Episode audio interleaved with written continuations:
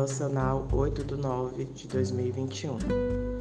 Portanto, amém os seus inimigos. Façam-lhes o bem e emprestem a eles sem esperar nada de volta.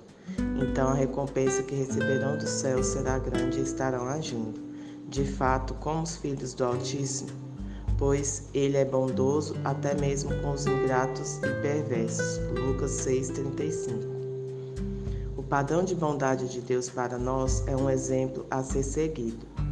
Há tão pouca bondade no mundo, bondade é amor em ação.